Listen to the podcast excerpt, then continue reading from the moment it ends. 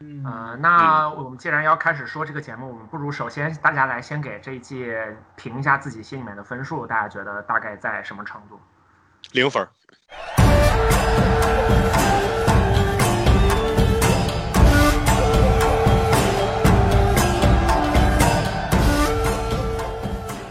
好的，听众朋友们，大家好，欢迎收听本期的维喵评话，我是 AC。我是喵晨，我是林子，我是维欧，我们其实已经连续几期都做了跟影视有关的内容了哈。那么这个《爱、死亡与机器人》这部剧呢，作为在二零一九年惊艳了这个全世界的存在，嗯然后呢，其实大家对于第二季也是备受期待的。呃，然后第二季呢也顺利的于上周这个发布了。那么嗯呃，在互联网环境里也引发了不小的讨论。但是呢，对于这一季的质量究竟如何呢？我们能看到也存在一些争议。嗯，嗯，这其实个争议还是不小的，就是在这个东西出来之后，然后我们可以看到豆瓣的评分几乎就是一格一格的在往下掉，然后就是我一般点开好友好友评分的那一那一块儿里面，然后感觉大家的印象也都是，反正肯定不像第一部就那么气势如虹的一个状态，我觉得这是一个现，就是我们可以观察到的一个现状吧。但其实我没有怎么去，我没有怎么去关注，就是互联网上的评分呀，或者评论啊这一系列的。我从星期五它上线之后，就是一口气在中饭时间把八集都看完，然后到现在为止又看了两遍，然后但我一直没有看网络上的评论。我觉得这一季对于我来说，唯一有一个遗憾吧，如果非要说它比第一季要差的话，它应该就差差在就是只有八集这件事情上。对我我观点跟玲子一样，就是他要要要找缺点的话，就是太短了。对，就是太少了，嗯。对，但是其实我想说的是，就是恰恰是二位刚刚所讲的这个点，就是说它的集数之少，包括这种安排，才是这次争议的最大的点。是的，这我代表站从不不不，我觉得不是是。角度，我我就是它不完全是在于少。对，我觉得，我觉得不是因为少，大家这么争议。我觉得大家，我觉得大家就是觉得第二季不如第一季。呃，我想说，少少是一个最直观的，能看出来不如第一季的原因。就是这样的话，我们少是一个引，就就是少是一个引子。嗯，那我们可以总结一下，就是几种不同的态度。就是首先一个比较公认的，就是大家都可以确定的共识是说第二季不如第一季。那么大众的认知呢是第二季比第一季差。然后刚刚林子提到的一点呢是说第二季并不比第一季差，但是比第一季少。嗯然后我的想法跟 AC 的想法可能比较接近，就是说它可能，呃，不是说比第一季差，然后呃，但是确实比第一季少，但这也不是主要的原因。我觉得我跟 AC 想法应该比较像，就是我们觉得第二季比第一季要单调。没错，但是但是你有没有想过这个单调因为什么呢？因为少。因为少。那为什么呃变不少了呢？是不是，我我其实倒有一个另外的感觉，就是疫情这个东西，然后包括现在整个世界的局势，其实让大家的思维有一点被局限住了，或者说一种太强的审美模式和判断，把所有人的思维都都都圈住了。我觉得第二季非常明显的展现了一种相比第一季更加悲观和更加悲观的这么一种调性的感觉。哦，苗晨的意思就是，大萧条之下，大家需要快乐。呃，确实是大萧条，但是就是第二季所呈现出来的感觉也不是很快乐。第二季我觉得整体来讲都还挺阴郁的我知道，就是因为第二季没有呈现快乐，所以所以就是、啊，行吧，也可以这么说，就大大家越发的需要快乐的时候，这个东西反而变得不快乐了。我觉得对于单调的理解，我可能就是就是如果说在画风的，就是美术风格的多变上面，第二季确实比第一季看起来要显得单调很多，因为它在，嗯，比如说它大部分都是三维风格，那么二维的尝试很少。然后，比如说它在，嗯，融合多个国家或者不同地区的这种绘画特色上面，确实也要少很多。但是第二季给我的感觉是，它在叙事上所进行的尝试其实要更多一点。就是第一季你，呃，就是给人的那种惊惊喜的、精彩艳艳的感觉，更多的是他天马行空的想象力，以及对于不同的表达方式的这种尝试。在第二季，你能感觉到他在每一集。更愿意把一个故事讲得完整，然后把就是第二季其实每一个故事单独拿出来都是一个非常精彩的或者说经典的科幻的短篇小说。然后第二季在叙事上面其实比第一季要完整很多，但因为它的完整而使得它在表达形式上面没有办法进行更多的尝试。我觉得这可能是在直观上一眼打眼看过去，你觉得第二季要单调一点的原因。嗯，呃，那我们既然要开始说这个节目，我们不如首先大家来先给这一季评一下自己心里面的分数，大家觉得大概在什么程度？零分儿哟，哎，不愧是你 没有给了零分儿我就安全了，主要是 啊、有有道理，对对对，这样的话我们仨也都安全了，就是就是这期来冲这期节目的朋友们，都骂我对对对，对对，挺好的。向我开炮！那玲子是不是就应该给一百分儿？然后这样你们俩就把两派都给我们就对冲是吧？你们两个就处在安全的区域。没有，就是我们俩一起给了《爱死机》第二季最完美的满分。嗯，那我的评价可能大概就是在七分左右吧。嗯，我我大概能给个七分多一点吧，七分那你天天在到网上跟人吵架，他七平分到八均给七那你天天在？网上跟人骂来骂去的，不是我我我对于爱死机这个系，我我我对于爱死机的就是好感是来自于这个系列，不是嗯说单独这一季。嗯嗯，嗯，明白吧？就是我的心里面，第二季不如第一季吗？肯定是不如的，但是并没有，就是第二季不如第一季，并没有掩盖爱死机这个系列它的闪光点。我想说的是这个，就是连老师的意思就是第二季不如第一季吗？确实不如，但是别人不能说，哎说了脑瓜给你削放屁的。对，不是可以说，就是大家，操你妈，脑瓜放屁是啥意思？就是大家觉，就是如果你看了第二季，觉得第一季不好，这个都 OK，因为这个东西本来就是个人的管干的问题嘛，对嗯，吧？管干，管干的问题，对，观感，观感，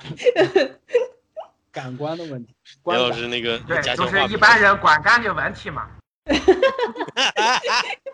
以，可以，可以。呃，我正经的说吧，就是我来给的话，我能给到六点五到七分左右。嗯，就是如果在满分是十分的情况下，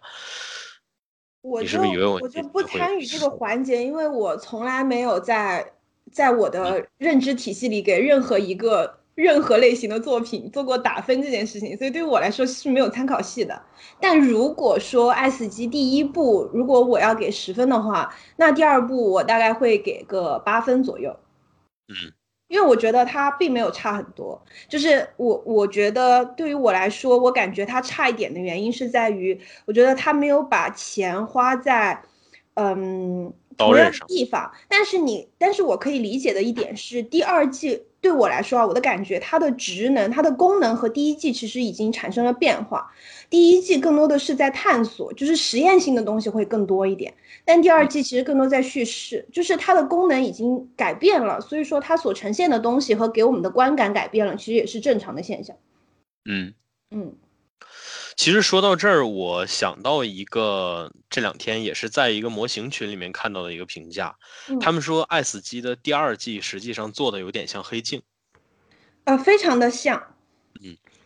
这个其实我也有仔细去想，因为这两部作品我也都有关注，也都有追哈。嗯呃，黑镜的话呢，其实和爱死机有比较相似的地方，就是它同样绝大多数的呃这个故事的背景都设定在未来，而且是科技高度发达的未来。嗯只不过可能爱死机呢，作为一部这个呃名字里面带 robot 这样的一个一个一个东西，它可能更多的是呃聚焦在这个科幻，可能聚焦在天马行空的那一方面。而嗯黑镜的话呢，从这个标题诞生的那一刻起，它其实想要做的就是一些内省的东西。嗯啊，黑镜基本上吧，从第一季、第二季，尤其是前面，就是前面这两季是尤其坚持内省、自省，坚持这样的呃调性的，呃，这也就导致说它整体给人的观感其实相对是比较沉重的，或者嗯是说像我们刚刚前头讨论的，说你在这样的作品当中感受不到快乐，而我觉得《爱死机》第二季其实有很多集，有好几集，其实就一定程度上给人这样的感受。呃，我在看的时候最直观的感觉就是说，第一集播出来以后，我第一集看完了以后，我的感觉就是真的要这样直接吗？就这么直接吗？就是因为第一集实际上我觉得是非常简单粗暴，然后也是非常短平快的一个故事。其实它展示的就是人类对于这个人工智能和高科技的一种焦虑嘛，嗯，或者说是一种恐惧。而这个东西具象化到呃故事里面，它几乎是。呃，几乎是没有任何的演示或者没有任何的铺垫吧。就是说，这个故事其实简单明了的讲的就是一个人工智能机器人，然后故障之后，这个暴走开始大开杀戒的故事。其其实第一集我我我还蛮喜欢的，因为它的立意也好，画风也好，然后包括就是这个机器人，就是铺天盖地的机器人最后追杀。追杀人类也好，都和菲利普·提克早期的一些短篇科幻小说非常非常的相似，就是在风格上和叙事上都很相似。所以我当时看那一集的时候，我满脑子都是菲利普·提迪克，然后我就觉得，哎，就是作为科幻迷的话，其实第二季给我的惊喜反而比第一季还要多很多，因为有很多很多科幻类型的就是各种分支的东西，在第二季其实都有采用。所以其实第二季，嗯。就是他，他，他，他更像是一个科幻科幻迷的一个狂欢。说实话，对，嗯，呃，其实这我觉得也能看得出爱死机这个。提一个比较相反的意见，就是你说到这一个是科幻迷的狂欢，然后呃，可能是因为我看的比较少，不算科幻迷吧，但是我的感觉反而是就是 so predictable。就是我在看到第一集，看到差不多中间的时候，呃，其实都不用中间，就看到那个扫地机器人开始不对劲儿的时候，我就开始知道这一集想说什么。然后接下来就是，就是只是看它开始展现这个东西，然后并且在其中出现了很多不合理的点，就是这帮这帮东西真的就这么造反了，而且造反造的造的毫无遮拦吧。然后，呃，我看到那儿的时候有一点这样的感觉。然后等到再看到第七集的时候，就是迈克尔 ·B· 乔丹来主演的那个叫做《Life Hunch》的那一集，然后讲的也是一个机器狗，然后跟人类对起来了。然后这两个其实有点类似的桥段，让我想到前几天看到的一个微博里面的说法，就是说，呃，那个微博是这么举例子的，就是说，呃，大家知道在高考的时候，有的题目里面。然后你填空题不知道该写什么，然后你就你就答案写个一，总有那么百分之八十蒙对的可能性。换句话说，就是你在讲述一个论题的时候，你往往有那么一两个切入点是你说的就没有大错的。然后那个微博主要想说的是一个自媒体，然后在针对社会事件的的选题处理的时候，最终选择的那个落点叫焦虑的中产。这焦虑的中产就是自媒体的。当你去做自媒体事业的时候，你的那个答案一，你写上这个东西八成是没有错的。然后这一季，然后以第一集和第七集为代表，就是让我觉得，他也在做同样的一个事情，就是我要处理一个科幻题材的东西，我要做一个科幻的东，科幻的故事，或者说是呈现出来的一个视觉的东西。然后我不知道该说什么了，那我就，那我就焦虑吧，那我就恐慌吧，那我就失控吧。然后，因为这个东西长得跟人不像，然后很多时候它跟人打交道的逻辑也不是人可以直接搞清楚的，那么它八成是值得忧虑的。好的，那我们来做一个，它让我感觉到忧虑的故事吧。然后我做一集不够，然后我就再做一集吧。然后我把它填充上五颜六色的色彩，然后把它处理出来。然后第一集跟第七集，尽管说这两集在色调上和表现的这种就就视觉的呈现上有很大的区别，但它真的给了我很强的这种感觉，就是。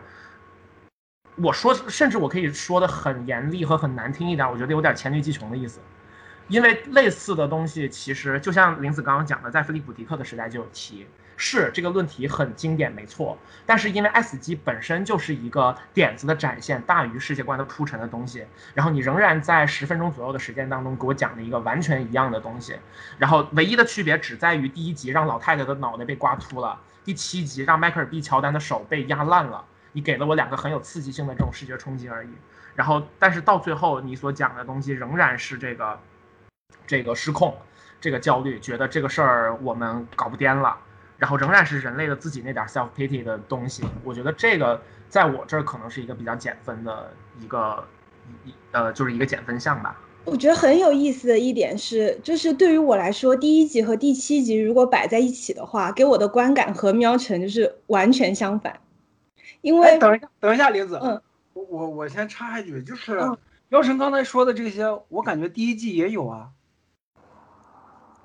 但是第一季有，季但第一季不只是这些，就是它有充足的东西来做对冲。而且而且它呈现的方式也不一样，比方说，呃，同样是展现人的世界已经毁灭了，然后机器人已经当道了，但是他会选三个形态各异的机器人在这旅游的方式，给你把视角挪到机器人这边，然后你就可以从另一个角度去审视这种人对机器人的想法。然后在那个故事当中，还有机器人对猫的看法。你你拿那个故事里面的一个小机器人当过头像，所以你肯定知道我说的是哪一个。我知道。然后另外还有就是，比方说《金呃金马 blue》已经已经大家说太多遍了，就不用讲了。后就是其实第一季还有一集是那个讲述两个人在沙漠当中迷路了，结果在沙漠的天空当中突然看见了一片属于鱼的海洋。那个故事很很少有人提，但其实那个故事在。呃，视觉呈现上是第一季给我印象最深的，反而可能超过《Zima Blue》。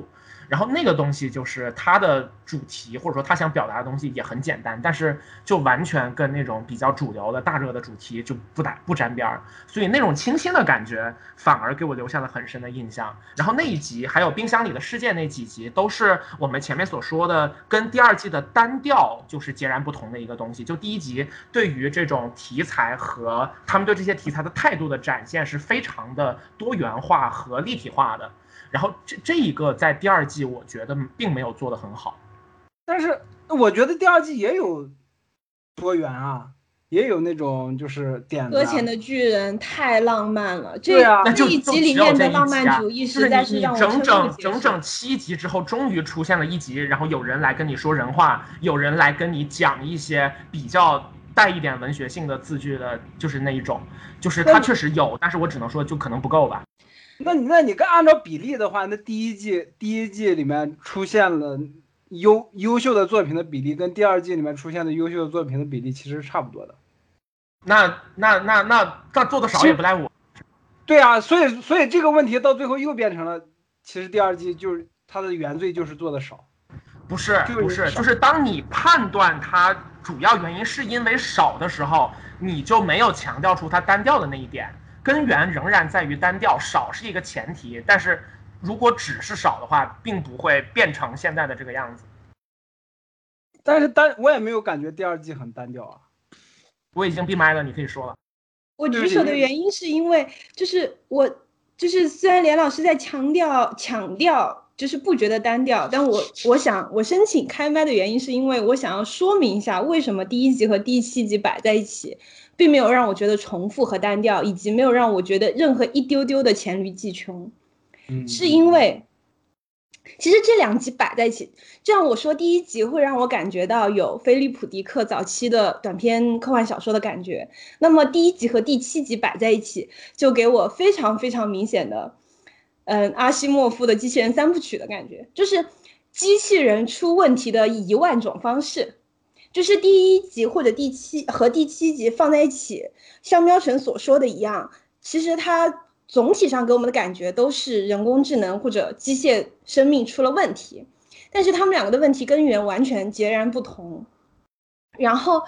然后这个截然不同之中，他们的表达方式其实更有趣。就第一集，它其实是人工智能完全叛变，其实是智慧，就是在机械生命当中出现了智能生物了。包括那个主人在那边搞那个语音求救的时候，你能感觉那个 AI 明显就是在整他，就是这个机械生命的叛变是有有意识的叛变，但在第七集的时候是吗？我我我我对，然后我觉得我觉得是消费主义，不是那个机器叛变。OK，这只是我的一个想法。好，然后在第七集的时候，它其实仅仅是一个机械故障，然后但是就是机械故障其实相对来说是一个更加简单。能够处理的事情，但他他的表达方式更为恐怖，他是以一个那种惊悚片的方式来展现的。然后第一集的那种其实是总体，其实它是更吓人的东西，因为机械生命从头到尾的去叛变了，呃，但是它的展现方式反而是更卡通、更轻松一点的。就这两集好像有一个比较相似的外壳，但实际上他们所要表达的东西不同，探讨的东西也不同。然后在探讨东西不同的时候所采用的。我觉得是相反的这种处理手法，反而让我觉得非常的新鲜而且有趣。嗯嗯。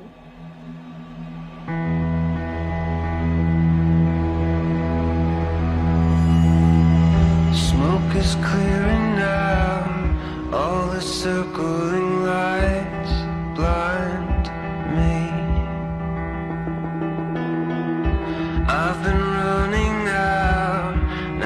just to fight to breathe. I gave it all, yeah, I gave everything.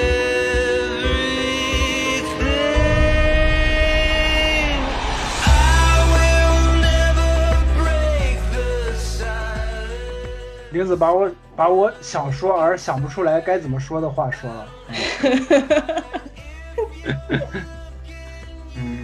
我可以理解，就是呃，包括我在看那个第七集结尾的后，就是后段的时候，就是人重新上去，然后用被砸断的半截后腿把他又打倒的时候，我确实能感觉到说，就是当然这两个故事之间是有细节的差别的，从就是机器人究竟是为什么叛变，或者说哪儿出了问题，到人最终对这个事儿的反抗的方式，呃，确实有一些区别。比方说到我我觉得第七集那个到最后给我展现出来的办法就是。就是那不妨就回归原始，他给我的是这样的感觉，就是最后你看机器狗是败于自己的，就是像狗一样追逐光的那种本能，而其实我觉人最终的得它比较像机械猫，说实话。对啊，对啊，我也觉得 特别是他砸那个东西的时候，拿两个脚跑跑跑跑跑，特别像我们家果哥打那个苍蝇的样子。对啊，就是就是跟迈克尔 B 乔丹就是用噔噔噔，行，那行，那第七集就是迈克尔 B 乔丹伴我同行是吧？对对对，那那对，但但是但就是他他总之就是最后那个就是机械机械生物是输给了自己的兽性本能，相当于就是他最终被那个本能性的东西控制了，然后而人也是用非常原始而野蛮的方式，然后用他的断的腿，然后把他的头给砸烂了。这个跟就是第一部的那个就就第一集的那种最后的反抗也不一样。第一集就是呃，我认为就是矛盾并就是毛病不是出在他叛变，而是出在消费主义哈。就是他最后的那个说让你买那个订阅，就一下子让人想到就是所有的 V V I P 啊、大会员啊之类的所有的东西。呃，呃，所以说其实就是当然这两个故事之间是有区别的，但是我觉得雷同的地方除了它的主要情节之外，还有一个我觉得是态度，就是他对于就是这件事情的强烈的悲观、不信任和这种负面的期待。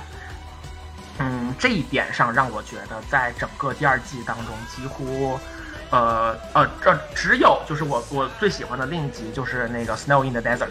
除了那一集之外，几乎每一个故事都有着这种比较负面的、悲观的情绪。然后这种情绪是我在第二季当中感受的最直接的，而它跟第一季的那种参差多态、花样翻新和这种不同形态的展现所展现出来的生命力这件事儿发生了非常不一样的这么一个改变。呃，所以说，呃，我我我我其实并不觉得这种，就就这个这个负面的东西不好哈，我只是有一种非常强的感叹的感觉，就是我觉得，二零二零年和二一年真的对，就是我们说二十一世纪之后的，甚至可以说整个现代文明都产生了非常重大的影响和冲击吧，这是我一个非常强的想法。啊，冲什么？当然我。我我我就是前提是说，就是 S 级确实是在疫情期间的制作导致了它的这种主题上的转向哈，这个事儿我并不确定，但是它确实给了我一个这样的感觉。有可能，因为因为我也有朋友说看完 S 级说，就是我同学吧，大学同学，他看完二二 S 级第二季说，是不是因为疫情的原因？我说也有可能吧，就是我们俩在讨论的时候，一定会有原因的，一定是因为疫情的原因。其其实借由刚才梁老师说的，就从比例上面来看的话，就是如果如果借这个事情来看，就是第二季它只有八集嘛，但是在这八集里面，其实有轻松氛围的东西。然后其实第一季它就是说在视觉上面，就是可能在某一些嗯。集数里面，它用的那个视觉效果会让你觉得更快乐一点，颜色色彩更缤纷一些。但是在故事基调上面，其实第一季也并没有讲太多乐观向上的东西。是的，然后就比例上而言，其实第二季也有这样的，像《小鬼当家》这个，就真的是给我笑哕了。就是如果我们想象一下，保持现在的比例，给它扩写到十四集的话。那么其中肯定也会有两到三个那种轻松氛围的东西，那它其实和第一季来说就没有太大的区别。我还是认为，如果真的疫情对这个系列的质量或者说这种态度上的观感有影响的话，那可能是因为疫情期间让大家就是都没有办法好好的工作，所以说最后只有八集可以给我们看到。呃，关于这个讽刺消费主义这一块，其实我是非常赞同苗晨的。这个里面可能有我个人体验的部分吧，就是说，嗯、我发现了一个，我前几天其实发现了一个，就是和那集讲述的非常像的事儿，就是我的电脑准备清一下 C 盘的内存，然后因为之前其实随手装了一个金山啊，虽然我知道它也是个垃圾软件，呃，然后因为金山里面有那个所谓的可以自动清 C 盘的功能嘛，这个呃图省事儿我就点了一下，然后我发现它跳出来一个说现在 C 盘清理是一个 VIP only 的功能，你要花钱开，就是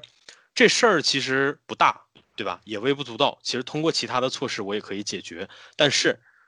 是让我切实能够感受到的，所以说，呃，在这个讽刺消费主义这一块，我觉得，因为因为这个东西其实现在对人的侵袭是非常深的，呃，早在这个上个世纪其实就已经开始了，只不过，呃，你只能说因为疫情可能加剧了一部分文艺创作者的这种自省，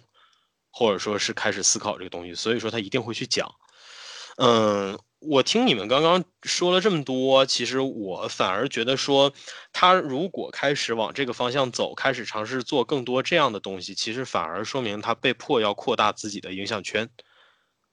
他做这些讽刺消费主义的东西，和他做一个纯粹科幻迷的狂欢相比，他是为了吸引更多人，为了吸引更多圈层，为了吸引更多不同阶层或者说不同眼界、不同观念的人。所以他需要做一些引发更多人共鸣的东西。嗯，所以说，我觉得这一点其实也是有他自己的战略考量的。呃，这样的话呢，我就把我昨天在群里说的话原封不动的我再重复一遍哈。其实也是，也是说我看了这么多评价也好，我为什么会去提前看一些评价？也不是提前看了，我为什么会去看评价呢？是因为。我目前来讲，我已经确信，就是这些东西不会对我观看嗯、呃、S 级造成影响。在这种情况下，然后所以说我其实去看了很多，因为我我我也是比较好奇，说大家对于这样的东西，对吧？争议当中大家究竟是怎么想的？其实我整体看下来，我觉得 S 级的问题并不出在具体的内容上，像你们刚刚讨论的内容的用意也好，或者说是内容的方向的比例。这些，我觉得其实都是内容本身的问题。我觉得真正爱死机，就是这一季为什么口碑会打折扣呢？其实是在这个东西，或者说你如果你把它视视作一个项目的话，是在项目交付的阶段出的问题。这里面首当其冲的原罪其实就是少。刚刚我听连老师和玲子讲了很多哈，我觉得，嗯、因为你们其实我可以理解为说，你们在看这类作品的时候是有自己独特的知识储备的，所以说你们在看东西的时候，可能更倾向于从单个的故事去出发去分析。就比如说你们刚刚分析了非常具体的内容，比如说这个同样是讲这个 AI 叛变，对吧？第一集和第七集它的基调或者说它的主旨完全不一样。第七集最终还是一个展现人类力量的故事，是一个告诉你 “Man are brave” 的故事。就尽管它设定在非常绝望的一个背景之下，但是我想说的是，绝大多数的观众，也就是爱死机，我刚刚说爱死机想要取悦或者说想要影响的更多圈层的人，他其实是没有这样的知识储备的。他们把爱死机当成一个牌子，或者你可以理解为把它当个期货，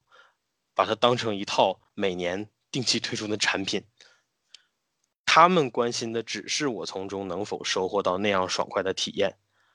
这个爱，对吧？代表着什么？我也不用多说，说了也过不了审。死亡代表什么？对吧？代表暴力，代表冲突，代表刺激性的东西，代表基调式悲剧的东西。机器人就是科幻，以及其衍生出的一系列的各种各样的背景，就是。这些东西构成了爱死机，其实它形成的是一个很复杂的观感，这个观感绝大多数的观众没有办法概括出来的。然后就像我刚刚说的，介于他们没有那么丰富的知识储备，所以说其实大家去看的时候不会从多角度考虑。嗯，我们就说，首先我们上一季是整整做了十八集，就是不管这十八集当中有多少是拿来凑数的，但是这十八集代表着更长的观影体验，但是它每一集又恰到好处的短，相对的短哈、就是比一般的单元剧肯定是要短的，这是其一。你上一季那么丰富，然后这次我出来啪只给八集，这观众心情一下就不好了。我们说，你去买东西，你去买菜，或者说你去买什么东西，其实我们说现在肯定是要挑质量，但是中国人的根源是看东西量大不大，份儿足不足。你吃东西你要看菜码大或者是小，你要看它实不实在。你上一季给我十八集，你这一季给我八集，首先观众这心情就打折扣了。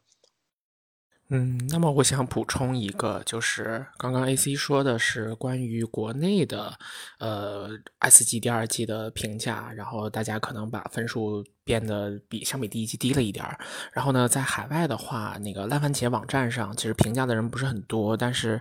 呃，我记得情况是媒体的评分比较高，然后但是大众的评分就变得很低，应该是刚刚及格左右的一个分数。所以其实跟国内的就是大家的态度可能也是比较近似的。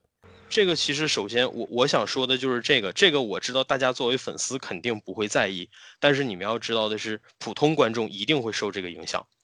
还有就是刚刚其实你们有讲过的，说上一季展现出的这个探讨的方向有那么多，对吧？这个十八集里边有悲有喜，然后有希望有绝望，有讲人性力量的，有讲人类渺小的，然后致敬的东西其实也是可以说这个这个这个翻天覆地各各式各样了吧。然后画风也是无比的丰富，对吧？我们说有这种二 D 平面的，然后有三 D 的，对吧？包括什么三选二，然后游戏 CG，然后包括像这种呃真人参演的这种微电影，其实你可以说它的题材包括它的内容，就是它是全方位的天马行空的。就像你们刚刚都说讨论比例，讨论比例，是因为你们可能更多的是在意这个内容的质量，但是我想说的是，就是我是因为我是一个没看过太多科幻作品的人，我不具备很丰富的知识储备，所以我有的时候可能会尝试着把我自己放到那种最普罗大众的观众角度上去想。我这次看到的东西确实很瘪，而且这八个故事里面，其实超过一半它都是在描述我们说后未来，或者说是这个类似于废土时代，类似于这种比较。嗯，绝望或者说人类的处境并不是那么太好的这种时代，这不就放大了这年这两年大家的焦虑了吗？你们刚刚其实在说说疫情影响了他们的创作，但是我想说这个东西其实是一个因果循环。疫情不光影响了创作，疫情影响了大家的心情，影响了大家打开《爱死机》第二季去看的时候的心情。他在打开的那一刻，他的心情跟他当年看第一季的时候就不一样。很多人潜意识里是觉得，啊，熬过了这两年，我终于等到了，我一定要打开来好好看一看。然后看了两集，发现这些人、这些故事怎么他妈的跟我们现实世界一样惨呀？就这。真的，别怪我描绘倒觉得对的夸张。这这个确实是有一点儿，就是大家其实是把 S 机器人当成了一个，就是我可以趁机看到既猎奇又制作精良的好玩意儿的这么一个系列。因为第一季横空出世的时候，它最主要的这种标签确实是，就是它确实不惜。财力上的投入，然后他也用非常大胆和前卫的表现方式，很精良的制作，然后去讲一些内核并不那么主流的东西。这个事儿对于多数的这个观众来说，确实可以说是过节一样。所以说，呃，我我我们说客观上来讲，这个系列确实承担了一些就是属于这个系列的表达诉求之外的期待吧。没错，那如果是这样的话，AC 老师说到这儿，那我就我就把我以前知乎一个回答再说一遍吧，就是我是觉得文艺作品可以让大家逃避现实吗？可以，但是文艺作品不能只逃避现实，是文艺作品不是为了让你逃避现实而而去创作的。对，是让你去反思现实的。你可以，你可以在文艺作品里面，或者把把把你自己的情感投入到进去啊，逃避现实都可以，都可以。你去看《小时代》都可以。但是你不能，你不能说啊，出现一个东西啊不符合我的期待，或者说啊，为什么就跟现实一样惨？然后你就开始说啊，这个东西不应该是这样，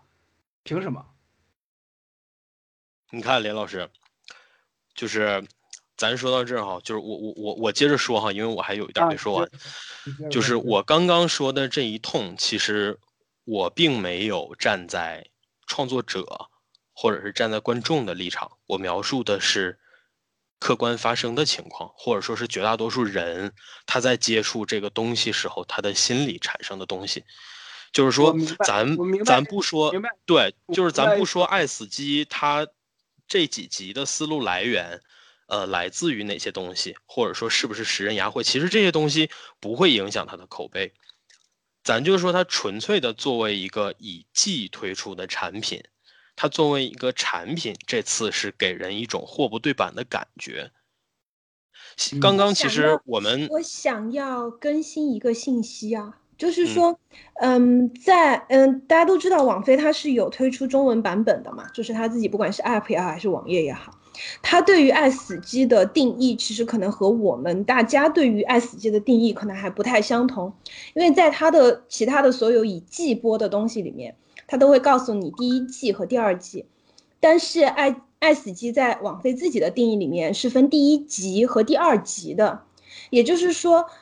它和我们平时所期待的普通的这种连续剧也好，或者剧集也好，嗯，网飞对于它的期待是不同的。就是如果我们继续以这种方式去看待它的话，那么爱死机可能每一次给我们的这种期望可能都不太相同。第一季很明显能看到它是以实验性为主的，那么作为一个实验性的剧集，在商业上获得成功，可能也不是网飞一开始所期待的东西。那第二集其实第二集它其实也是在做尝试，只是不再以视觉奇观为尝试的方式，而开始探索，比如说科幻这个类型和这种短篇叙事，它在探索这个方面了。那我们还在期待视觉奇观的这种试验，那可能这这就是我们对于第二季观感好像不太对的原因，因为我们的目的和他创作的目的其实已经错开了，是错位的了。对，就是 AC 老师，AC 老师刚才说那些其实都明白，就是我我跟玲子或者说我吧，我都明白，就是理解大家为什么觉得说不不不如第一季啦，或者说不怎么样啦。但是我我我想说的是嗯，咱们跟着一起骂可以吗？可以，谁不会骂是吧？骂这个东西谁不会？就喷嘛，谁不会喷啊？但是我想说的是，大家就是包括听众啊，在看这些东西的时候，就是去思考一下它背后的东西，或者说是怎么说呢？也不能说是为了独立思考而独立思考吧，就是大家在大家尽量扩充自己的知识量，然后再去看这些东西。我觉得这个是大家在欣赏他说的好过分啊！就是你怎么能要求一个观众去扩充自己的知识量？对你好骄就是傲啊，连我老师。我我跟我跟你讲，连老师，我跟你讲，其实我刚刚说了这么多，我就是想尝试着解释一下最普通的观众的感觉，我明白，因为对，就是因为因为绝大多数的观众，就是我们说人应不应该扩充自己的质量，应该，对吧？从咱从说从好的角度，但他有没有不扩充就来享受你这东西的权利呢？他也有，你也没有办法剥夺，对对。所以说，就是嗯就是我其实我对这个剧的态度，或者说对这个项目的态度，我一直是很明确。我在当初知道有这个项目的时候，我就知道这东西一定是看一集少一集，而且说不准哪天就黄了。对，所以说我其实是高度珍惜的。换句话来讲，它做成啥样我不管，就算做成一坨臭狗屎，那又能怎么样呢？对吧？这个项目就在，就像你就像你开头说的那样，就是你对这个系列的更多的感情是来源于这个项目的性质，或者说来源于它在现在这个绝大多数东西都要高度妥协的市场里头的定位。你对他的热爱可能更多是来自于这儿，这个其实也是我当年的感觉。所以说基基于这种感觉之上，我再看到其他任何人有任何的评价，就是我我就就是我我基于刚刚我咱说的这种感觉，其实我是理解这个作品的，嗯，我也我也能够理解，就是说换句话来讲，他做成啥样，其实我都理解，他就做成这样。我可以换个角度想，他做成这样，他能赚多少钱，对吧？你这项目立项的时候，他赚钱吗？他就没有赚钱的野心，所以他其实就是个福利，你就拿他当福利去看，没有问题。嗯但是，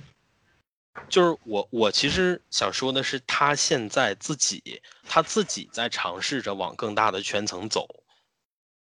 我们我没觉得这一季，我也没觉得他在往更大的圈层走。我说实话，就是我我对于 SG 这个系列的一二季，我觉得我的看法是一致的，就是它比起商业性质来说，它的实验性质更更明确也更强烈。就是像我刚才说的，它第一季和第二季给人观感不同的很大一部分原因，是因为它的实验方向变了，而我们依然期待他在做第一季在做的事情。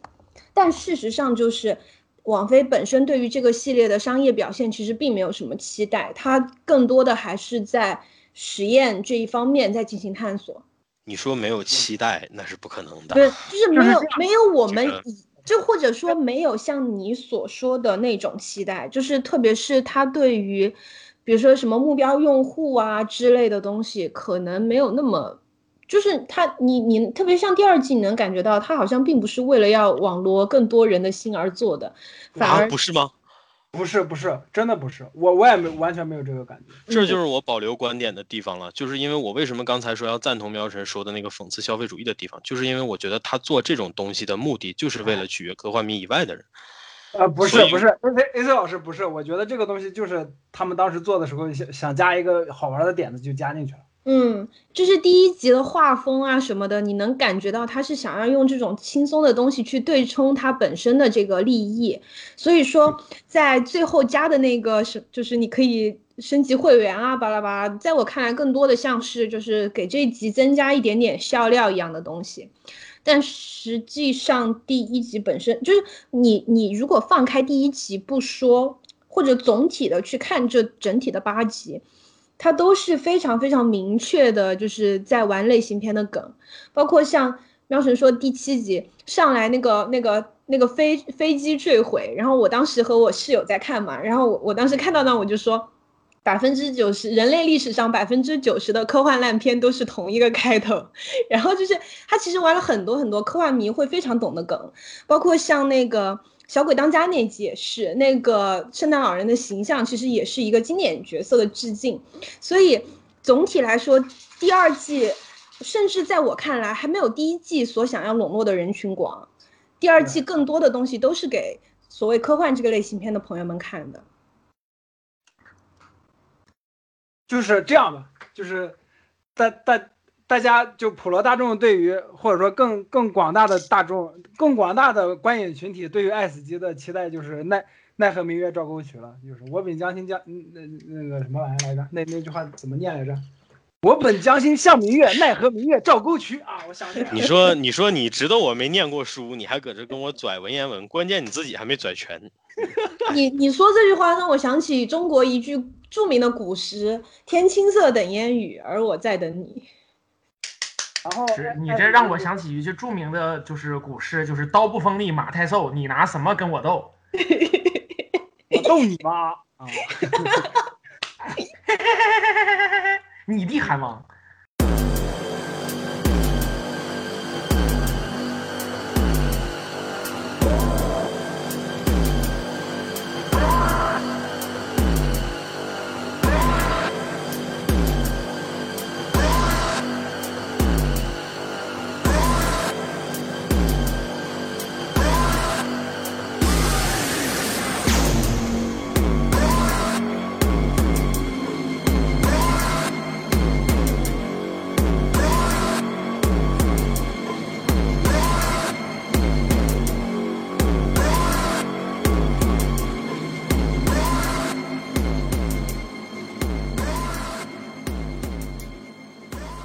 刚刚算是经典重现吧，就是重现了自己跟知乎网友对线的全过程。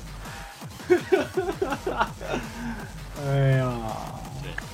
那我觉得我们整体的氛围，或者说对这一季的观感，其实可以聊的差不多了。就是我们呃意见并不完全一致，但我觉得其实这部里面它比较好的东西，大家也还是能看到的。就是这肯定是个很不错的东西。然后并且里面也肯定有几集是是是呃让人印象深刻的，只是因为就是确实第一季盛名太就是太负盛名，所以说呃大家对它期待很高，然后才会有现在的一些争议。如果纯粹就是我们抛去这些作品之外的东西的话，其实还是有一些我们可以聊的。那接下来我们就来聊一聊，就是比较具体印象深刻的那个单集或者说是瞬间吧。那大家就是我们在第一季结束了之后，我们就聊了说自己最喜欢哪几集之类的嘛。那第二季大家最喜欢的是哪个呢？然后我觉得肯定是溺水的巨人那一集。我溺水的巨人之外还有一集，但我忘了那集是是啥内容了。呃，我查年老师就表达了说，我除了那集之外，我别的都已经不记得了。我还想说，你说说是什么内容，我告诉你是哪一集。结果他说我连内容都忘。对，想起来，想起来，《银翼杀手》那集，就致敬《银翼杀手》那集。哪集致敬《银翼杀手》？啊，你是有说那个声局，对，突击小队就就是就就计划生育呗。对计划对，生育计划生育，对，那集就叫这个计划生育办公室主任不太冷。对，那那一集跟溺 那一集跟溺水的巨人这两集我挺我都挺喜欢的。其他那一集，我觉得它可以跟第一季的《天鹰座裂缝》之外，然后就是他们俩是一个体量的，就这些东西都是几乎已经是一个完整的类型片叙，就是就是叙事类型片的内核。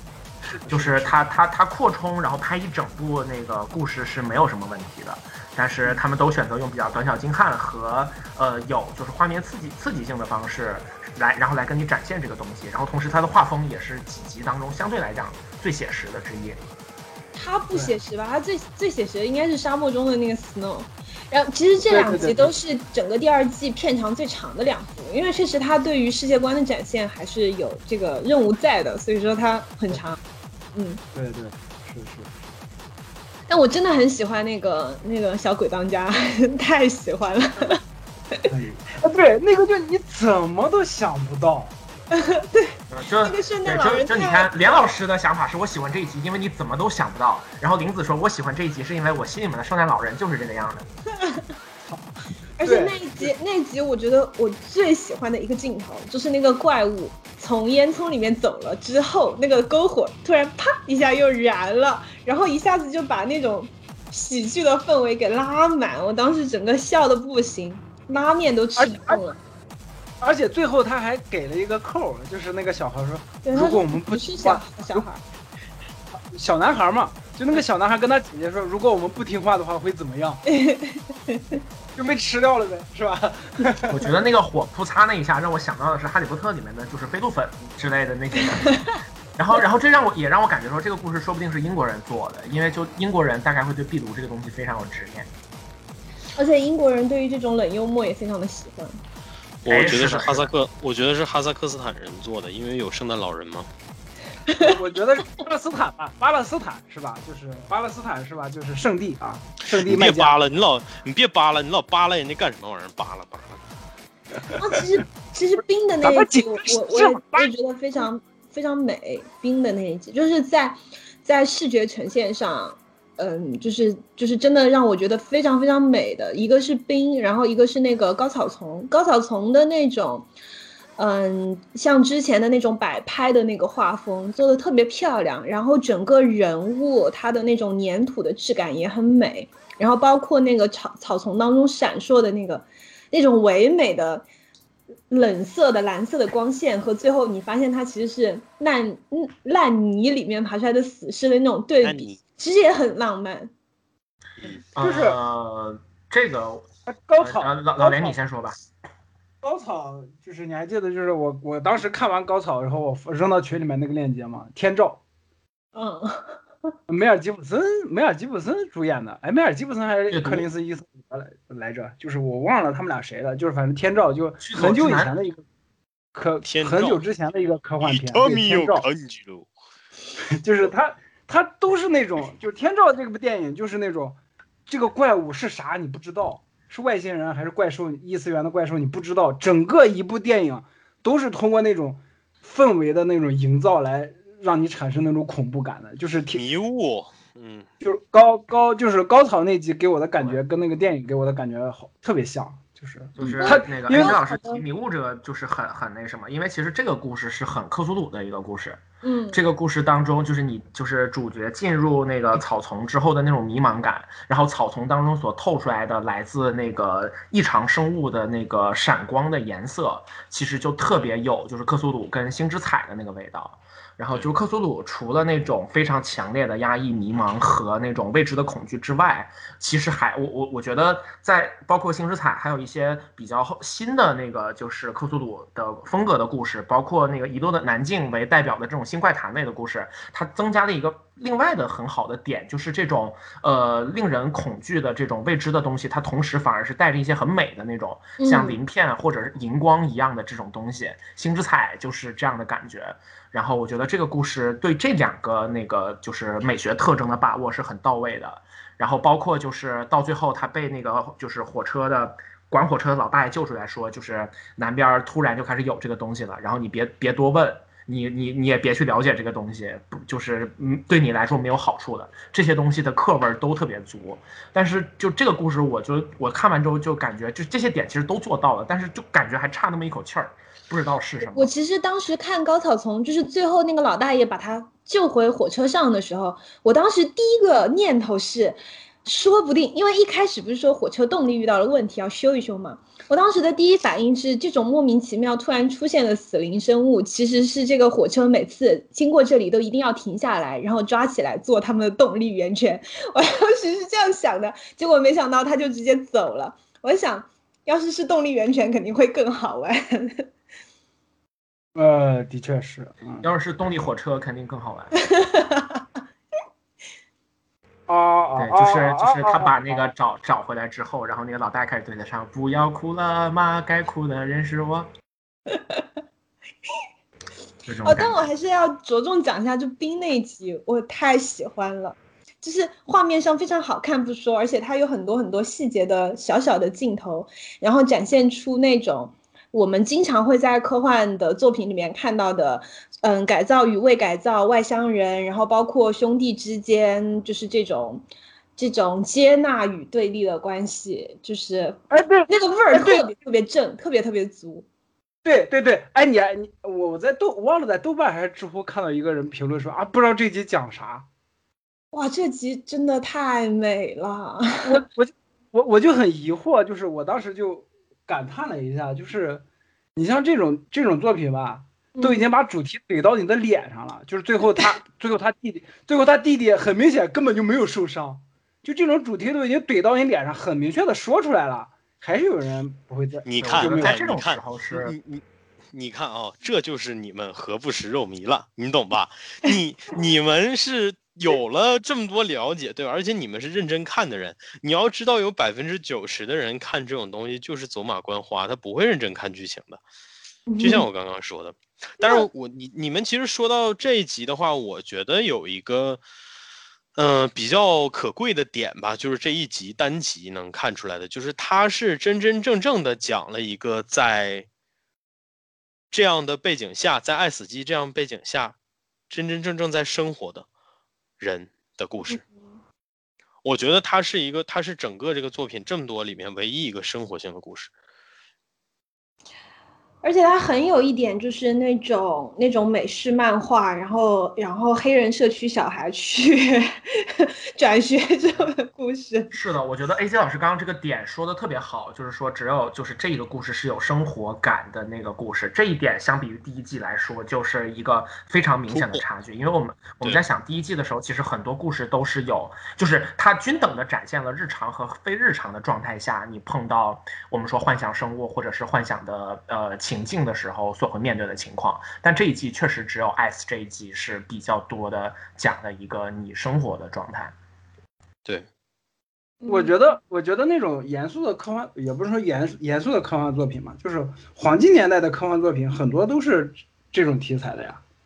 啊，是但是是吧？就是就是在探讨在未来生活下，就是科技已经发展到一个地步以后，在这个这种社会、政治还有环境当中的未来的人，他应该是一个什么样的状态？我觉得这也是一种硬科幻，这也不是说大家就说啊，你只是拿个科幻的噱头啊什么这种的。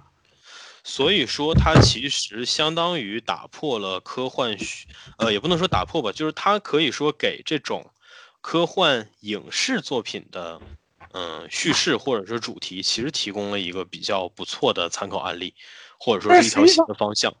但实际上你不要跟我提，你不要跟我提这个东西很久很久以前就出现了。咱们现在说的是《爱死机》第二季以及它以后可能会影响的东西，就是嗯以往的人写创作出再伟大的作品，有多少是能够被拍成这样的精湛的东西，然后放到你面前给现在这些啥也不知道的观众看的，对吧？我们讨论的是这个，所以说你我知道我知道有 N 多人写过这样的东西，但我们说这集特别，它特别在哪？特别在它放在这一季，或者说放在这个系列，乃至于放在这几年的各种各样的打着科幻的名头，其实做的东西越来越同质化的故事里，它是一个比较独特的思路。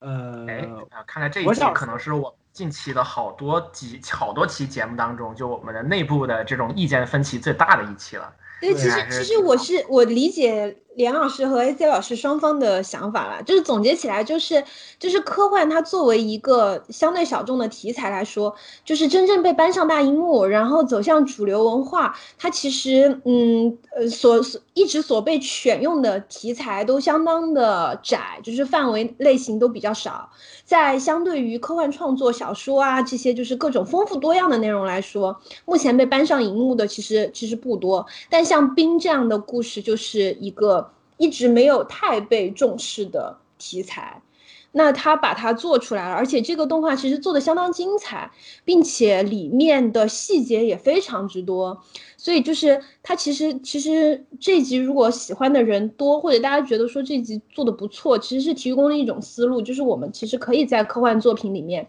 在视觉奇观上减少它的含量，而更多的去讨论社会结构和某一些特别的科技发展对于人类会造成的影响，可以更多的去讨论这种东西。这个是在荧屏上很少的东西。没错，嗯，对，是的，是的，是的。你看这，你看这这个意义就是 S 级的系列的意义。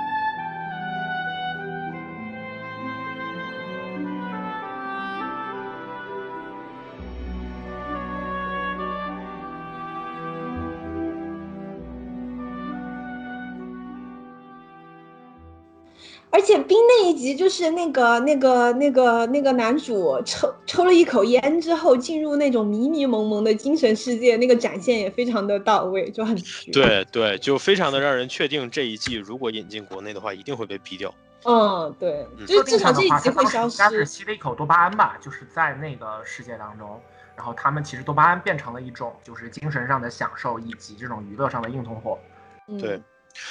然后说到那个，操，不对，我他妈刚才说的是，是啥？是啥？是谁送你来到我身边？哦，对，话说哪我们刚一集的那个主要人物是爱丽丝啊？我看到爱丽丝是艾洛蒂园配的音，爱丽丝丝是哪？爱丽丝，爱丽丝就是那个计划生育的那个女主角嘛，啊，就是那个男主喜欢的女的嘛。啊，亚裔啊，难怪让艾让让让艾洛蒂园老师。对，但是他长这个得他长得可一点儿，对，那个但是他长得可一点儿都不像艾洛蒂园。就那个金发妈妈是吗？不是那黑头发的，那个歌里面那个涂红色眼影的那个姐姐，啊啊啊！那个白蛇，那个白蛇传里面白蛇是没错，就是她。那个京剧女山下艾丽卡，哈哈 牛逼！艾洛艾洛蒂园是我女神啊，是我是我女神。然后包括夜魔侠系列的这个艾丽卡，就是我觉得是的如果某一天我要是我我被某个女人玩弄致死，应该就是被这样的女人玩弄致死。三姐，你听到了吗？这是一个法国和柬埔寨混血的女人演的希腊人。没错，对不起啊，打岔，嗯，没录上啊。那个，我刚才，哎，我刚才有一个想提的哦，就是其实我觉得既视感吧，还是有很多的，像刚刚提到的这些，你说主题层面的，呃，既视感，然后包括一些作品层面的，呃，就不是作品层面，就是包括一些这个剧情层面的既视感也好，然后包括一些视觉上的，致敬异形的那个，嗯、应该都有讲，然后像这个，嗯、Snow 那一集，嗯。其实能你能看出，它也多多少少有这个星战废土的这种感觉。太星战。了，对，太星战了，对，特别那个沙漠啊星球是的，是的，啊，那一集我很喜欢。不过我想，我联想了一下，就是包括第一季，我仍然非常喜欢《天鹰座裂缝之外》，所以说可能这种展现非常直接的，就是肉体的戏份，确实对我来说有比较大的冲击。哦，你的我不知道重是不是因为点落在了这这里。但我我要确实很喜欢这个故事的味道，就尤其是这两个人开始靠在一起，以及就嗯最后他们俩发现，哎，原来我们俩是可以正好对得上的，然后他们两个人抱在一起的那那个感觉，就是这是怎么讲的？就无边无际的绝没有什么希望的世界当中，突然从天上掉下来的希望之火，那个东西真的是让人太欲罢不能了。是，嗯、我再说一个可能不是这个剧里面的东西，但是是让我想到的，就是刚刚其实我们讨论这个机器狗发疯，呃，这个这个点的时候，机器人医疗机器人发疯这个点的时候，其实，呃，我有提到我说 Michael B. Jordan 那一集，其实想说的还是 Man a Brave。嗯就是还是想要突出人的力量，人的力量是有意义的，这是一个非常有意义的嗯、呃操作。但是呢，它让我其实想到的是另外一个类似的东西，嗯它的背景可能比这部更加的严峻，更加的残酷，就是《黑镜》里面的一集，我忘记是第三季还是第四季了，有一集是讲机器狗的，不知道你们还记不记得？一种发疯了的机器狗，然后可以疯狂的追猎人类。嗯然后那一集所有那一集当中出现的所有的人几乎拼了命的，就为了保护一个快递能够被及时的送到人类的避难区。在这个过程当中，他们遭遇了无数的机器狗，然后最后基本上大啊、想起来那是铁道游击队那一集是吧？对对对，对 对，铁道游击队那一集，就是那一集，其实我印象当中，我是在那一季里面是我最喜欢的，因为我忘记了，反正肯定不是前两季的哈。总之就是黑镜已经开始，也是在口碑上开始流于平庸的一季，然后这一集在那一季当中作为唯一的全黑白的一集，而且它的节奏相当之紧凑。然后包括它的这种就是残忍呀、暴力啊这些东西，其实是非常符合我个人的胃口的。但是直到我最后看到这个故事最后的最后，就是他们所有人豁出命去保护的那个快递，里面放的是玩具，嗯是给人类小孩玩的玩具。就是我想说的是，在这样的压得你喘不过气来的 robot 的背景里，然后写一个人性之美，或者写一个人性最纯粹的东西。我觉得这个是不管世界的风向怎么变，这些文艺创作者一直都没有放弃的一种尝试。我觉得其实也是我们应当支持这些项目继续下去的一个理由吧，也是我们热爱它的理由之一。嗯我说一个比较偏僻的东西啊，就《生活小屋》那一集，男主不是被机械狗踩断了两个手指头嘛？然后我因为最近在玩《生化危机八》，然后呢，就是伊森也是上来就被咬掉了手上的最后两个手指头，所以我当时第一反应 就是 串戏了，第一反应就是窜稀了。窜稀了。我我当时就，然后然后他因为屏住呼吸，然后没有动弹，也没有发出声音，然后我也对对，就是就是挺不好意思的，想起了我们的革命先烈邱少云。嗯嗯嗯嗯，就其实我看这一季，我感觉还挺快乐的。然后，然后说实话，就是他可能在基调上面都相对沉闷，但是，但是我反而感觉到了非常多的那种对于人类种族的希望感。呃，嗯我觉得这一季做的，我觉得这一季做的最高明的，其实还是 Michael B. Jordan 那一季。嗯这个高明不仅仅体现在它本身，而是它作为一个中间有大反转、峰回路转的这么一集，嗯，它也是放在这个剧的相对后段，嗯。它放在一个你对这部剧的预期全部丧失之后，几乎就已经 frustrate 到极限的那个时刻，然后你看着男主开始反转，拿起来手电筒，用那个微微的光，然后一点一点的把这个机器人干掉。就这个无关乎你致敬哪些东西，无关乎你有没有看过类似的题材，就是你在看看完了前面几集，每一集都失望的情况下，你看到这一集，你突然找回了一点以前看昆汀或者看其他的类型的东西的时候的那种感觉，就是这个反转，在你观看整个作品的过程当中，它是有很大的意义的，甚至于说可以让你坚持着继续往下看，最终能够看到第八集那样的佳作。就是就是我大部分同意你的观点，但我还是想说你放屁，每一集我看的都很开心。你这个 AC 老师的这个观剧体验，我我我我是反过来的，我是看第一季看到那儿觉，得没劲了。不是，我是看到第一集的时候觉得没劲，这是啥呀？这啥呀？结果 看到后面越看越爽，越看越爽。我是觉得特别特别，然后也是越看越少，越看越少。然后，然后，然后最后一集给我那个溺水的巨人，最后结束的时候就有一种，我靠，这就结束了吗？然后立刻点击那个网飞上面的那个按钮，从头播放。又所以你看，就是，所以你看，就是这个东西少，这个东西量没给足，这是所有人的共感。就不管你看的对，瘾它的量没有给足，但是给了我足够的时间，就是就是，其实这一部你别说，它虽然很，它虽然少，但是它在，嗯，就是很多很多集的表达上面都有相当多细节的部分。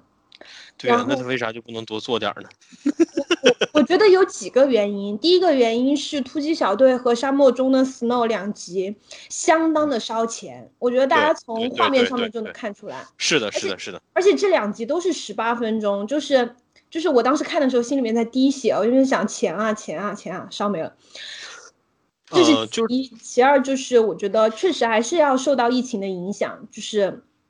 对于实验性的东西来讲，它不可能再像过去一样能够获得全力的资金。资金的支持，网飞虽然说体量很大，那它给给到这样的一个系列的钱，还是会因为经济的这个影响而缩水，这个是很正常的对对对，就是我觉得这也是说希望吧，就是普遍的观众还是，嗯、稍稍的多一点理解。就是你看你穷对吧？他们其实也穷了，嗯原来不非得要去挣钱的东西，现在要被迫营业了，要去考虑更大的圈层了，要去考虑取悦更大的圈层，就像你也要取悦你那傻了吧唧、啥也不懂的老板一样。所以说，对这段不用掐，直接播。所以说，这个希望大家对这个项目以及它的未来也继续的保持期待啊，因为你只要知道，就是按照正常市场经济以及人类这个社会的发展来讲，这样的项目是不应该存在的，或者说不应该长久存在的。所以你每能够多看到一集，每能够多看到一季，都是你的福报。嗯，嗯，好的，所以在这里我们就是呼吁观众朋友们能够继续给 S 机打高分，然后呢每天烧香拜佛，然后祈求他还会再出一季。对你看啊，我们通过烧香拜佛的方式来这个祈福一个科幻题材的东西，对对对，这件事儿做的本身就非常的赛博。这个这个就是我一直以来就是呼吁大家加入的或者了解的我们的这个组织叫做科学神将会，对吧？就是用科学的方式来祈求股神的降临。你拉倒吧，你要关注那不是中国性学会吗？我知道他现在在 B 站有号，经常跑到经常跑到异能人金广发的评论区互动，上面顶着一个加微认证中国性学会，然后在里面跟金广发扯皮。所以像中国性学会这种东西，这种名字，你就会觉得他的皮下肯定是李银河老师。嗯，啊，不是吗？连老师，你这个是为了节目效果，还是就是真实？你这个，你你给我干懵了，你故意的。猫听了都想跳楼。对其实说到猫呀，我觉得，嗯，这一部还是比第一部少了点东西。少的那点东西在哪儿呢？在那个讲猫的那一集，就是 Good Hunting。那是个福利，你妈的那！是福利，那是福利机。我故意的，我知道我故意。什么福利机？人家是福利机机，福利机器人，你就说是不是？福利机可还行，我操！把里的男头人那话。就男人那话，女人那话，那那那那那一画动画就全部都画出来了啊！是不是福利机？我无话可说，你这一下又给我干懵了。所以我作为一个文盲，其实特别想求证的一点就是《Good Hunting》那集到底有没有浪漫主义？有啊，其实我觉得《Good Hunting》那一集总体来说，它故事内核还是相当传统的，就是中国传统的那种侠士的故事，武侠的故事。对啊，就是而且令人惊叹的地方是在于，它其实是一个和中国传统文化相当远的这么一个呃布局里面做出来的东西，对吧？你看科幻，首先其实我觉得不远哎，其实它其实就是讲一个 what if 嘛，就是如果说当初我们被英英英吉利就是殖民成功的话，那我就是就对是这样一个故事嘛。我我指的是是嗯它跟创作环境里的这种，就是你会发现，对，就是就是很少有这样的东西，但是它做出来反而比绝大多数号称自己是主流的这个这个讲中国元素的东西讲的更加的透。嗯，确实，嗯，那就是夸一下原作者。那原作者叫什么？刘什么来着？我想不起来他名字刘宇。坤，哦，对，刘宇坤，这就夸原作者刘宇昆。王朝的作者，是人就浪漫就完事儿了，巨人那集巨人太浪漫了。这个人就烂尾了嘛，就是。但是你浪那漫什么 你不要说出来，烦死了，你这个人。当当当当当当当当当当啊！你所以就巨人那集你们连说都不想说了吗？就已经评价高到这种程度巨。人也不是烂尾呀，他身上没有这个部位。你要说烂，应该也是烂手或者烂脚之类的。烂牛子，没有巨人，巨人怎么说？就是他太意味深长了，你知道吗？就是他他他代他代表的东西有点太多了，就是你马上你想提炼出任何一个东西都有点都有点儿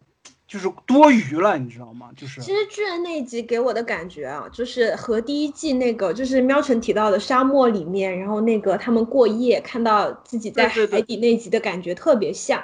是的，是的，是的，是的。对，就是它里面的隐喻很多，然后所有的一切都很缓慢又很优美，然后就让你有一种失语的感觉，你就觉得你在看那一集的任何一个时间点发出任何一一点点声音，你都觉得你在发出噪音，就那种感觉。而且它是一个挺反情节的这么一个故事，就是嗯在这这一个系列当中，所有的东西它是并没有严格意义上的所我我们可以称之为故事情节的东西的，它只是一个男人的絮叨，然后就这这个人在看到了就是这样的一个事情之后，他在发出自己的评论，然后像用像一语一样的这种这种姿态这种说法。呃，但是我觉得是，就是这一季当中最后一集是这样子，然后终终于算是把整整季的这种多样性给往上拉了一拉，就是确实应该有一个这样的故事。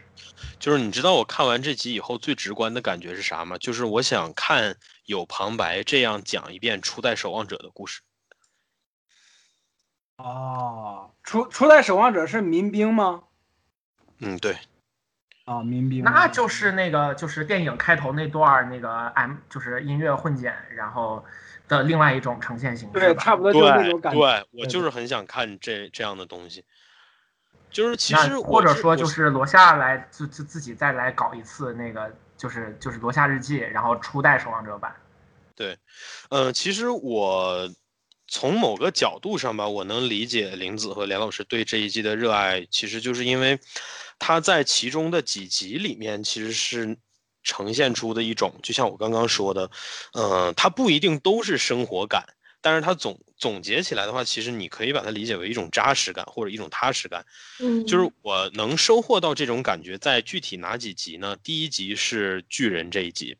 然后再有就是我们说 Snow 的那一集。就是 Snow 那一集，虽然它讲的其实也是个凶险的故事，也是个快意恩仇的故事，嗯但是它整体你能够，就像我们说，你你打眼儿能看出来它致敬了啥，也就是说，如果你把自己带入到那种环境里，你能感受到那个环境里的空气。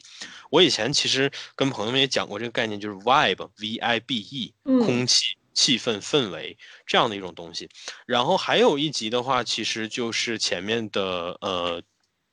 呃，那集叫什么来着？就是就是就是那个呃飞天经络的那一集，呃，冰啊，那就是 ice 呀，就是 ice，ice，对对对，ice，就是所以你所以你能看出它都挺他妈扣题的哈，这个 snow，还有 ice，嗯，然后给你的感觉都是非常 chill 的那种感觉。嗯就是把那种你像那个那个男生，然后他是整个地方唯一一个身体没有被改造的，然后嗯。也不管，然后就一帮人一起在野外完全忘记所有的自己平时生活当中的东西，然后自己正在忧愁的东西，然后大家一起进入到一种三点给了，走走高啊走的那种那种氛围里，没错没错，毛轴啊。人，插心啊，说起来，说起来那一集，因为就是我说这一季是我和我室友一起看的嘛，我的室友是一个极端理智的朋友，他看完第二集就是 ice 那一集之后，他他发表的评论是这样的：什么？他们冒着生命的危险就为了去玩儿吗？对嘛？这就是这个系列那不然呢？对，就是就是这个就我觉得这其实就是这这就是对最棒的部分，这就是这个这个作品的魅力所在嘛。其实你换个角度来讲，这一集这种所谓的冒了这么大的险去玩，和这个系列整体这两年的定位和发展也有很，大的关系。其实是一致的。对，你会发现说，你们这么期待，期待了好几年，就为了看个这，就为了看个十几分钟小短片儿，嗯，然后都这么大了，不去看看那些什么结婚生孩子的剧，对吧？不去看看什么我的加班儿，我加班儿的一万个理由，对呀、我，然后你们竟然来看这啥机器人儿，就是会你有这样好烦，我作为一个科幻迷，感觉被你被你骂。你要我跟你讲，就是就是你要体验各种各样的这种感觉，然后你要把自己带入到各种各样的感觉，这嗯样情况下，其实有的时候你看东西会看得更透彻。我为什么就是我我为什么经常反着去推？我从结果往回推原因，包括说这次 S 级的这种情况，我会回过头去看，我会站在绝大多数的人，我会用一种什么也不思考，会用各种各样的就是就是我就把自己想象成任意的路人，我就任意一个路人，我我来看这个东西，我直观的看这个东西的时候，我是什么样的感觉？你会理解很多。其实和这个系列，我我所说的这种 chill 的感觉是一样的。嗯，一个 ice，然后一个 snow，然后包括后面那几 drown，你看它都是缓慢的，都是跟水、跟冰有关系的这种这种东西。其实其实总的来说，第二集虽然说不多吧，只有只有八个小短片，但是其实每每一集真的还还还挺适合再拿来品一品的，就是我觉得也符合 S 级本身这个系列的一直以来的特征。像我觉得这两年，就等第二季的这两年里，我相信很多朋友们，特别喜欢 S 级的朋友们，肯定都把第一季里面很多自己喜欢的部分来回来的看。我觉得那个证人的那一集，我就不知道我自己看了多少遍了。嗯，其实这一季里面，我觉得如果我预测一下，我今后会一直拿来看的，肯定还有那个小鬼当家，我肯定会无数遍地看它，这实在太好玩了。然后，但是对于像溺水的巨人，还有包括海底的那一集，都是我会几乎不会再拿来再重复去看，但是它会一直在我的心里面留下非常非常深刻印象的这种东西。其实我觉得就就这一点来讲的话，第二季真的并没有比第一季差多少。对，而我就不一样了，关于这一季每一集我都不会拿出来再看，是因为我知道看的多了审美就会疲劳。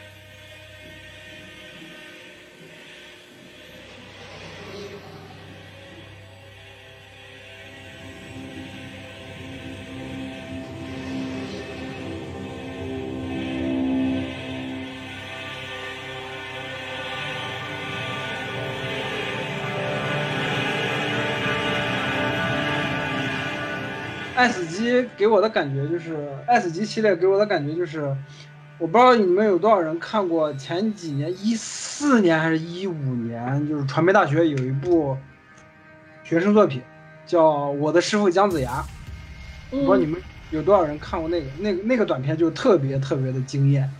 嗯，然后这么多年过去了，他们拍成了姜子牙的电动画电影，就是前两年中国，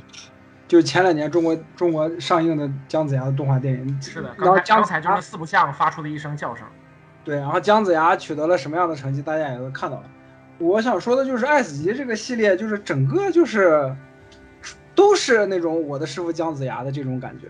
就是你能看到惊艳的点，你能看到一些东西，能看到这些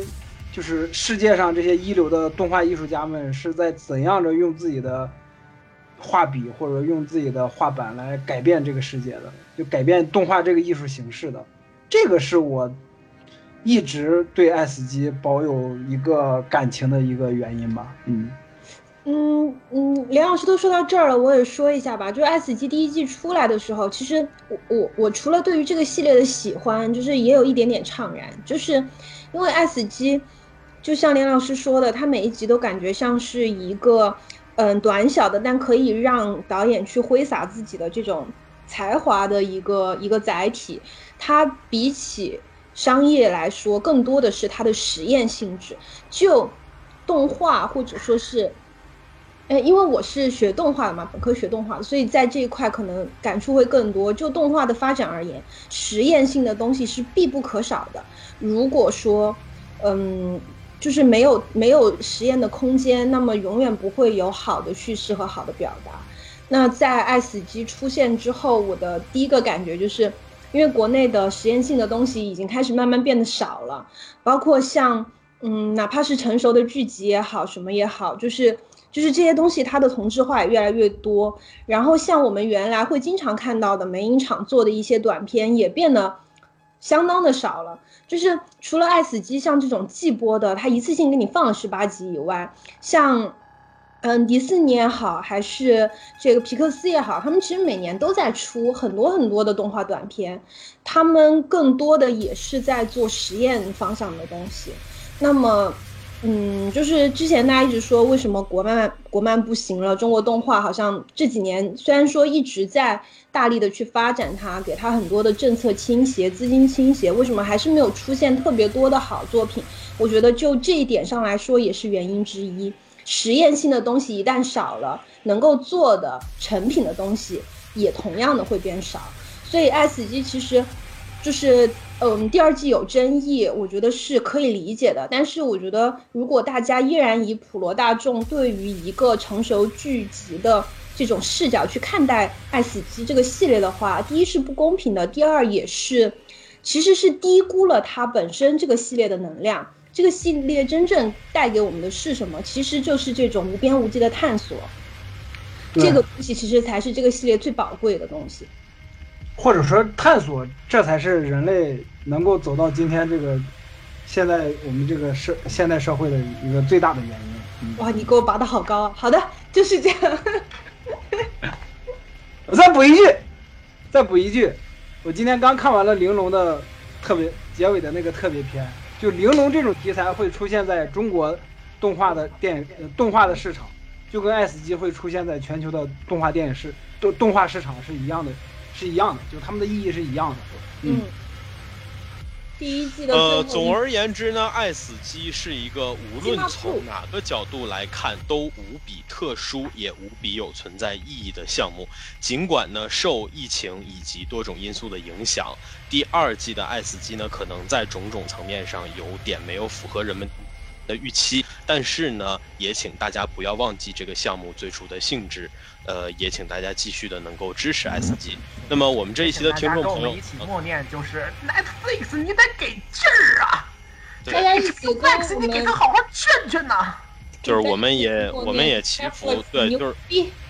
就是我们也祈福说网飞能够给予这个项目更多的预算，然后或者说是给予更多的支持吧，至少是，呃，也希望爱死机呢在未来应该明年就会推出下一季了，希望它在未来呢能够继续的朝着少而精的这个方向做，也希望它能够影响更多的科幻内容的创作者。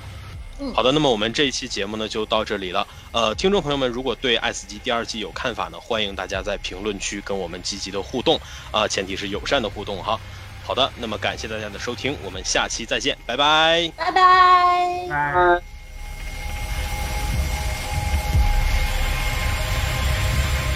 好的本期节目就到这里感谢大家收听喜欢的朋友不要忘记点赞收藏关注维喵评话电台荔枝网易云喜马拉雅以及 podcast 和 cats box 同步更新。微博 b 站搜索关注维喵评话即可收看精彩幕后花絮及主播日常也可以进入爱发电网站搜索并助力维喵评话。我们感谢每一位粉丝的支持与期待。微喵评话说点有意思的事儿，我们下期再见，See ya。